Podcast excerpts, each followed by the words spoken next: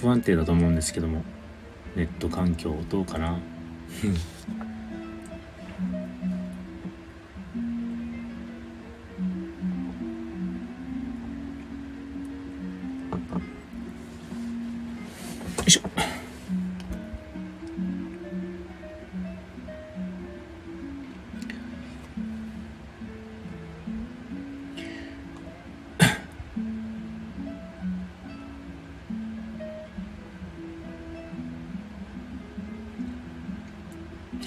えっ、と、どうでしょう？あのー、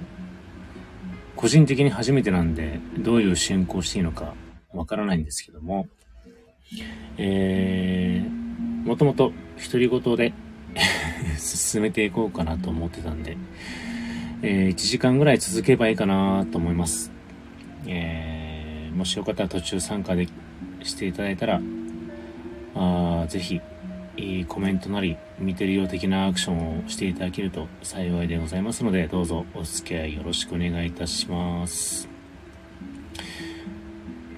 えっ、ー、と、お盆休み、えー、暦でいくと11日ぐらいから多分始まってる方もいますよね。多分自分自身もそうだと、そうなんですけども、えー、3日4日目。えー、ただ、実際今日ね、あのー、平日っちゃ平日なので、えー、お仕事行かれてる方も多いと思いますし、実はうちの奥さんも今日仕事なので、えー、ちょっとね、一人で、え予定を持て余してしまったので、えー、ここちょっとばかり初配信をしたいなと思いまして、予定を組んでおりました。えっと、今日はまあ午前中ですね。あのー、知ってる方は、えー、まあ国家試験秋口に控えてますので、ちょっと普通通りちゃんと勉強して、3時間ぐらい勉強しまして、えー、ちょっといろいろと昼過ぎから野暮用を済ませて、えー、今ですね、ちょっと、えー、ワインを飲みながら、あ時間を過ごしてたんですけども、えっと、今ハワイのラハイナの山火事がね、結構ニュースで流れてると思うんですけども、まあ、個人的にもハワイが好きだ、好きなので、まあちょっと進捗は見てるんですけども、今ね、93人でしたっけ ?100 人弱ぐらいね、あのー、被害者というか、死傷者が出てるような状態でして、本当にね、あのー、心が、もう、いたたまれないというか、すごく、何もできないね、あのー、自分がすごくもどかしい部分があるんですけども、えー、とはいえね、自分たちも自分たちで、えー、日々一生懸命生活、まあ楽しいね、人生を送らなきゃいけない部分もありますんで、え昇進ばかりに浸っても仕方ない。助けれるところは助けなきゃいけないっていうのと助けれないところは助けれないこの何て言うんでしょう。ある意味切り返しを持たないとねあの意味がないと思いますんで。自分自身もまあ皆さんもねあのお盆休みはお盆休みでしっかりと楽しいひとときを過ごしていただければなと願っております。えー、私自身もさっきまで、えー、国家試験の勉強をして、えー、ランチを済ませて、え、ちょっとね、今、もともとこの時間ぐらいから配信をちょっと試みようかなと思ってたんで、え、ワインをちょっと開けて、まあ、気持ちをね、ちょっとこう、落ち着かせながら、何話そうかなっていろいろと考えてはいるんですけども。まあでも、まあ、初めてなんでまあ聞いてる方、えー、アーカイブで聞いていただいてもいいですし、えー、今も聞いてくださってる方には本当に感謝しかないです。本当にありがとうございます。えっ、ー、と私自身の最近も含めて、生い立ちまで話す必要はないのかもしれないんですけど、あの、実は、北海道出身でして、えー、さっき午前中にですね、ちょっと実家の、えー、親に電話をしてですね、あのー、実は来月帰るよっていう話をちょっとしたんですね。えー、前からちょっと伏線を張ってて、あの何月何日ぐらいの週で、えー、ちょっと帰ろうかなって思っててまして、まあ、えっ、ー、と、それで、そちらの方も、ね、あの、親の方も、休みを取ってもらえればなと思って、えー、計画を立て立ててまして、えー、まあ目的としては、まずはコロナ禍になっててから、実はですね、先、あ昨年、6月に1回、ちょっと、えー、なんて言うんでしょう。もう、強行で、えー、2泊だったかな？行ったんですけども、えー、今回もですね、その時の、えー、話をもとにですね、えー、ちょっとまた、帰れるか、帰ろうかって話をしてまして、まあ何が目的かって言ったら、え実家の断捨離ですね。あの、家財整理なんですけども、えまあ実はうちの、まあ、母親の方はもう若い頃、中学入ってからかな、13歳ぐらいの時にちょっと亡くなりまして、で、えー父親がずっと高校を卒業してね、まあ、まあ、上に一人いるんですけども、まあ、二人をちょっとちゃんと成人を迎えさせて、えー、まあ、こうして実家から飛び出してるんですけども、えー、実はですね、そうこうしてる間にですね、まあ、大、まあ、うちの父親の方も第二の人生じゃないんですけども、えー、新たに、えー、あの、設けまして、再婚したんですけども、あの、再婚をしたあお相手もですね、実は、あ重病を患ってまして、えー、っと、3年前、それこそコロナになる前なんで、2019年だったかな ?2020 年になった時かな？えー、2019年、19年か、に亡くなりまして、えっ、と、まあ、今、現在父親は一人で実家にいますよってことなんですね。うん、で、やっぱり、あの、戸建ての実家なので、まあ70も超えてますんで、やっぱりこう、一人でね、えー、生活するにあたって、まあ、掃除なり片付けなり、いろいろとね、生活をするにあたって、やっぱり階段のある木造のの2階建ての住宅っていうのは、やっぱりすごく、だんだん負担がかかってくると思うんですよね。えー、物を持ち上げ、あの、2階に持ってったり、それこそ逆に下ろしたりっていうのは一人でもできませんし、えー、まあ、ましてだんだん足腰が悪くなってくると、えー、大変な状況でもありますと。えーただ私とかね、あの実家に遊びに行くためにやっぱり喜ぶんで、あのベッドメイキングしたりとか、あの2階の自分の元々の私の部屋とかを片付けたりとか、うんぬんとかしてくれるんですけども、まあそれもやっぱりね、日に日にどうしても、あの、大変になってくるよっていうことで、えー、てでしょ。もう必要なものをまずなくしていこうと。まあ自分たちが学生の頃、ガキの頃、ね、いろいろと置いてってる、うなんて言うんでしょう。おもちゃとかは一時的にもう一回捨ててるとは思うんですけども、例えば、えー、学生の頃の、まあ、北海道、地元が北海道なんですよ。出身なんで、えー、例えばスキーであったりとか、スノーボードだったりとか、あと、スタッドレスタイヤとか、えー、スノボーのウェアとか、スキーウェアとか、まあ、とにかく、えー、今私は関東にいるので、まあ、あまりもう必要ない。必要ないどころか、もう時代が時代でもう20年以上、30年とかって経ってるものがほとんどですから、じゃあ使えるものがあったとしても、まあ利用するかっていうと、持ち帰って利用しないよというのがオチなので、えー、今回ですね、私ちょっと一人で、えー、帰省しまして、えー、断捨離をして、まあまず必要なものは取っておくけども、まあ、その2階に行くことの負担をね、減らすためにね、あの、必要なもの、あと、本人一人じゃ分別して捨てれないと思いますんで、えー、そういうのをね、あの、片付けに行こうかなって思ってます。で、たまたまなんですけど、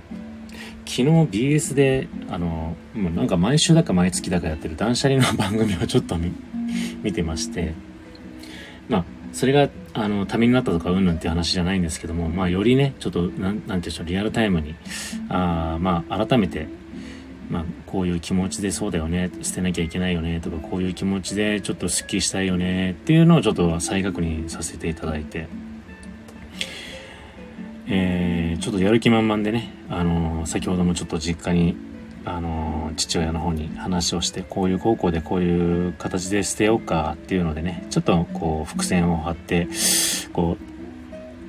ある程度自分でね私の方で物を下ろしたりとかあと細かいものは袋にまとめたりとかしようかなと思ってまして。ただもうえっ、ー、と私自身も、えっ、ー、と実家から出てもう 何でしょう30年ぐらい経ってんのかな。うん。なので、高校卒業してもう出てますんで、まあまあすごい色と残ってますよね。ただ一時的に戻った時にだいぶ捨てて、あの、まだ、あの、親が元気な時にね、ちょっと見切ってる部分があったらしく、えー、いろいろと捨ててはくれてるんですけど、やっぱり、あのー、私の元々の部屋とかにも、あの、クローゼットとかあるんですけど、もう開かずの間みたくなってまして、その前にもいろんなもう大物がの置いてますから、もう開かない状態。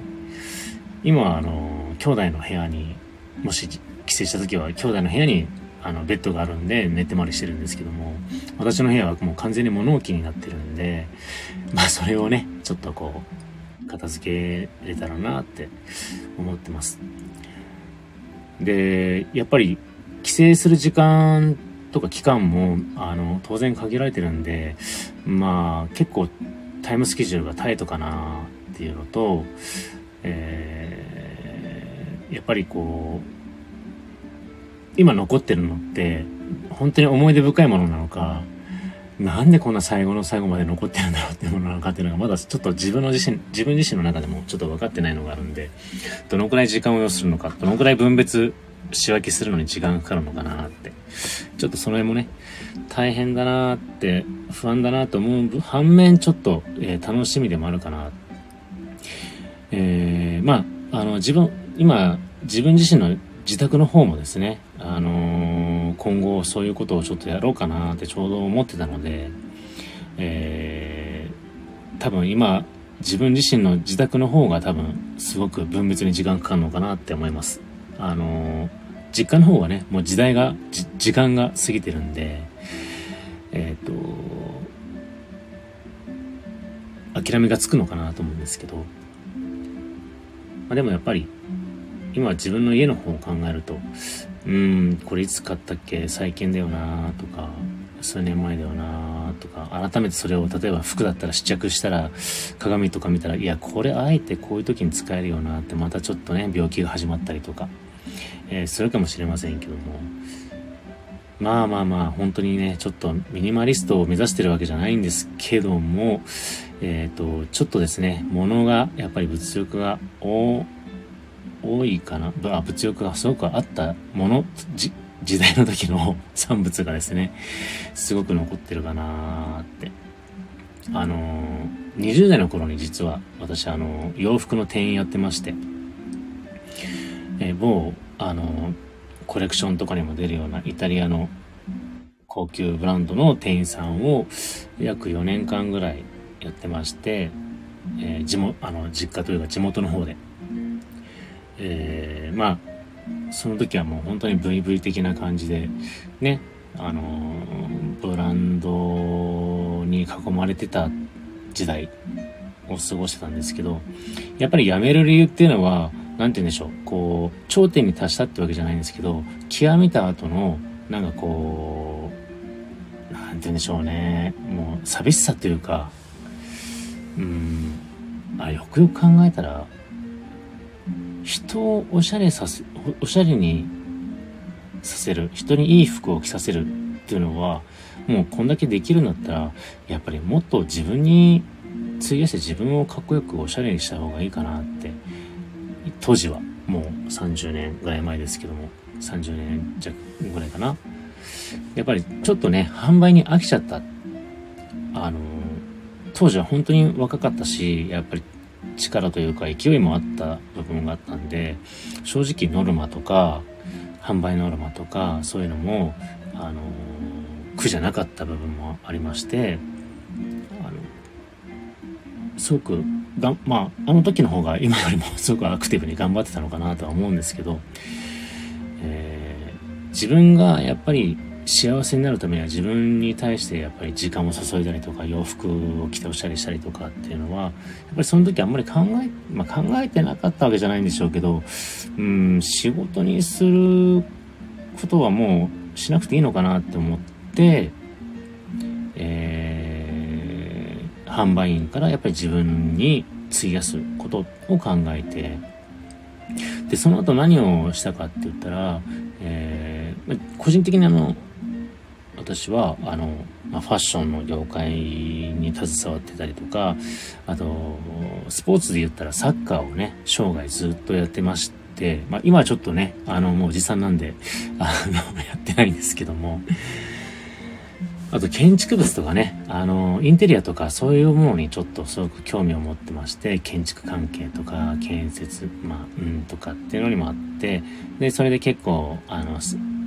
なんて言うんでしょう、イタリアに行って建造物を見に行ったりとか、ついでにセリエ A を見に行ったりとかってね、本当に若い時は、まあちょっとこう、ビビたるね、あの、稼ぎで、あの、自分ができる年相を自分のあの、レベル相応に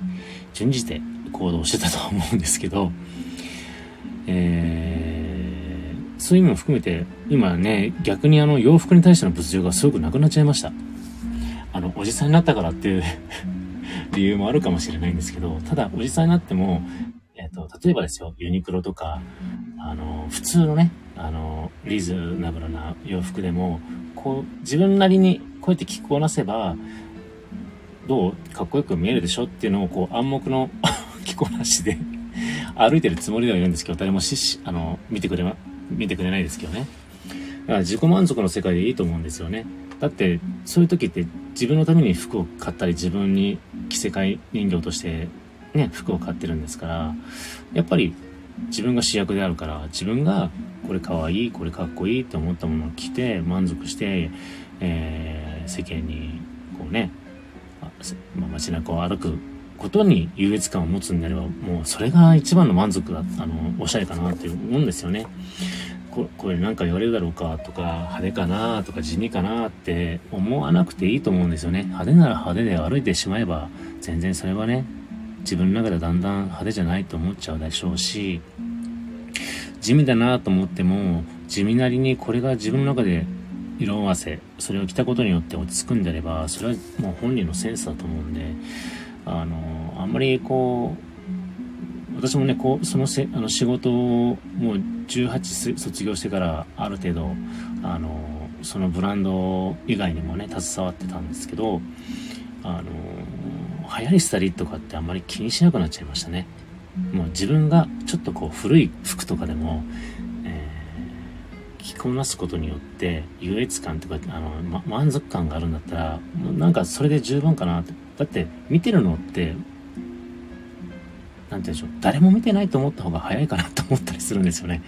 自分がかっこいいと思ったらもうそれで自分が見てて最高だと思えば自分が一番のファンなんで自分のだからあの周りにあの人おしゃれだなあの人かっこいいな綺麗だな可愛いなって思われるのは後からついてくるものですからしかも知らないままね、気づかないまま街中出て帰ってくるわけじゃないですか。うん、突然声かけられたってびっくりしますよね。うん、でも、そういうこともあったりする人もいるじゃないですか、やっぱり。あの、かっこいいですねとか、その服どこから、どこで買ったんですかって、稀にあったりするじゃないですか。私も20代の頃は、やっぱりそういう仕事をしてたんで、あったんですけど、でも今って、それはそれでね、犯罪につながったりとか、あの、一歩間違えれば、あの110番になっちゃうんで、そういうことはないにしても、えー、でも、あの、やっぱりまず自分が自分を大事にしてるんであれば、自分が自分を褒めてれば、なんか、それですごく気分ってすごく楽になるなと思うと、あの、周りからの視線とか意見っていうのを気にしなくなったから余計なストレスってなくなっちゃいましたよね。うん。あの、自己満足ってそういうことなのかなって思ったりもしますし、自己満足っていうのが一番の、なんで言うんでしょう、あの、ストレス解消なのかなって思ったりもするんで、あの、なんかいろんな分野にちょっとそういう部分では心がけてるかな。あの気にしてる部分っていうか常に思ってます。でそれが意外とね今の仕事とかあの人間関係にもやっぱりつながっててあの結果論で言うと考えたって仕方ないよなって。うん。考えることが無駄じゃないんだけどでも考えてる時間は無駄だよなと思って。うん。なんかそういうことを考えて、あのー、人なんてどうだっていいじゃん。だって自分のことだって誰も見てないもんって思ったところのスタート地点でいろんな人と接したり仕事とかしてると、すごく、えー、この2、30、うん、まあ、特にここ最近なのかな。あの、実際になって、あの、だいぶ気が楽になってますし、まあもともとストレスってあんまり溜まってるようで、溜まってなかったのかな。やっぱり若い頃の方が緊張とかね、何事も初めての世界に頭を顔を突っ込むんであの昔の方がねもう毎日のようにあのお腹下して本当にピーピーだったんですね。緊張すると。出勤してもねあの会社とかに出勤しても朝礼前にもうトイレに駆け込んだりとかもうそういうぐらい緊張してたんですけどやっぱり今って、えー、本当になんかこうその何て言うんでしょう。考え方次第ではいろんな分野に適応するんじゃないかな。だってそもそも、私ってこうだもんって、俺ってこうだもんって言ったって、それって言葉にしてないんだったら誰にも伝わんないでしょうし、えー、格好とか結果とかっていうのは多分仕事の結果とか提出したものとか、プロ、プレゼンテーション？プレゼンテーションとか、何かこう、誰かにアウトプットす、すれば評価されるかもしれませんけど、しない限りは誰も見てくれないし、それを考えると、ね、やっぱり自分の自己満足をまず最優先にした方がいいのかな。うん。あの、なんて言うんでしょう。は、は、花、花、ん？なんだろう。花を高々とっていうかこう、別にね、あの、自分をこう持ち上げる必要はないにしてもまず自分を大切にするイコール自分を褒めてあげたりとかっていうことを考えたらなんかそれに集中したり夢中になってれば周りのことなんて別にどうでもいいかなって思ったりあの思ってたことが本当にどうでもよくなったりとかするんで、えー、ちょっとこうストレス解消の一つのやり方にはなるのかなって思いました。えっ、ー、と、ちょっと、えっ、ー、と、今の状況を見ると、えー由美子さんかな？スタンプありがとうございます。すごい。聞いてくれてる。ありがとうございます。他にも聞いてる、聞いてくださってる方がいるなんて、いる、いますね。びっくり。ありがとうございます。えー、ちょっとね、普段の喋り方と違うというか、ちょっと落ち着いて喋ろうかなと思ってるんですけども、えー、すいません。ちょっと、どっかでまたテンションが、えー上がって声が高くなったりするかもしれませんけども。今後もどうぞよろしくお願いします。うん、でまあなんでこの話になったのかなと思って、えっ、ー、と仕事はそう今今はあのどちらかというと何でしょう。建設的な仕事にはなるのかな。うん。で、まあ、どちらかというと管理の年齢的にもそうなんですけど管理側の仕事をしてるんですけどもまさかね今年の1月早々あの仕事始めからいきなり夜勤になりましてで今までのちょっと配信の番組とかも聞いていただけると分かるんですけど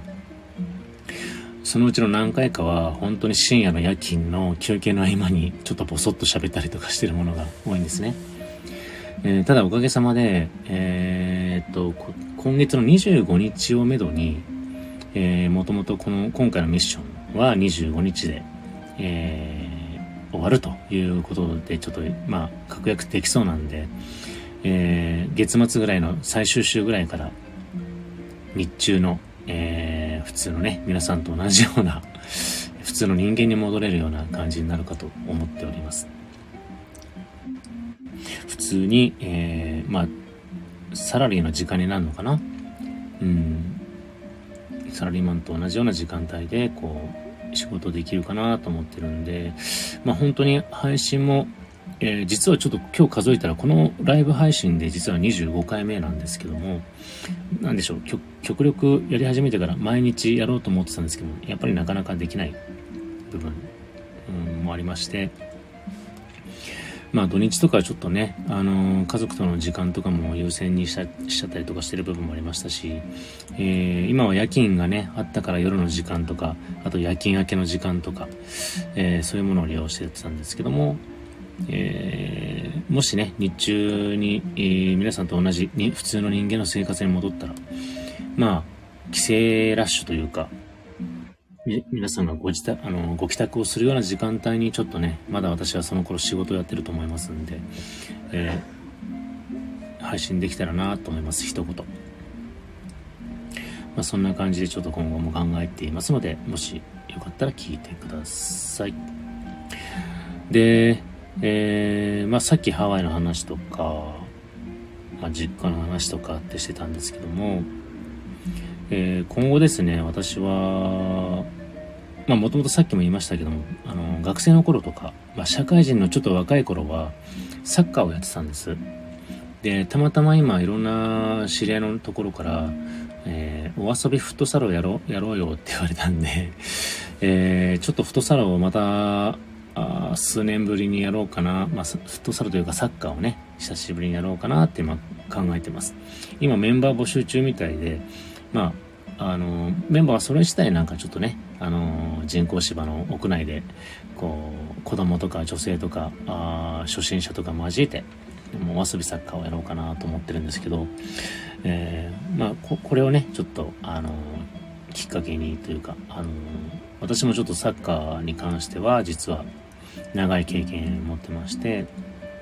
小学校3年生ぐらいからちょっとサッカーを当時やってまして、まだね、今の J リーグとか、もうこんなクラブチームとかってそんなシステムがしっかりとしてなかった。えー、小学校には必ず絶対にあったわけじゃなくて、サッカー少年団っていうのがね、よく、まあ、あったりとか、中学校は部活ですよね。中高部活だったり。でも私がちょうど高校を卒業する頃に初めてなんかこう、クラブチーム、えー、要は部活とは違った、えー、各地域の、えー、高校生たちが集まる、まあちょっとよりすぐりじゃないですけども、クラブチーム、部活とは違ったね、システムを取り入れ始めた時期の、それがもう何年前でしょうね。まあ、さっきのように学生時代ってもう30年以上前ですから、やっぱりそういうことをやり、やり始めてた、あ時代に、サッカーやってまして、それこそ、だから高校を卒業した頃、する前ぐらいの時ですかね、高校3年前後の時に、にかな J リーグとかが始まったりとか、だから私はその前の日本リーグっていうね、今でいう JF、JFL とかね、その辺をちょっと見てたりとか、本当に古い時代をあの見て育てた人間なんですけども、まあでもこう、こう見えても、あこう見えないですけども、あの、当時のその J リーグが発足するにあたって、えー、下部組織じゃないですけどね、もう協力チーム、協力業者チーム、当時の、が、プロテストとかややってる、ある、ある地域の、サッカーチームがあって、それはもちろん今のサッカー、あの、J リーグにつながるチームなんですけども、練習生でね、呼ばれたりとかして、あのー、当時はね、小中高って各地域の選抜に選ばれたりとかして、本当にあの、私的には本当にあの、頑張って楽しんでた結果、当時のサッカー経験としては本当に、なんて言うんでしょう。エリートまではいかないにしても、本当にこう、順風満帆というか、あの、本当にいい環境でサッカーをレベルの高いところでやらせてもらって、うん。まあ社会人になったら当然そんなのはね、もう関係なくはなっちゃいますけど、えー、でもね、本当あの、楽しくやってましたし、その後も社会人チームとか、えー、飛び飛びですけどね、あの、30代に何回か、40代に何回かってやってましたけども、えー、回り回ってまたそんな話が、あアラフィフになって、えー、また来ましてですね、えー、ちょっとやってみようかなとは思っております。ただですね、私ちょっと自慢じゃないんですけど、そういうふうにこう、やるよってなったり、大会だよってなって、あの、誰よりも実は結構練習熱心だと 自負しておりまして、その、その2ヶ月前とか3ヶ月前から走り込みとか、えー、ボールタッチとか練習して、で、本番を迎えてレギュ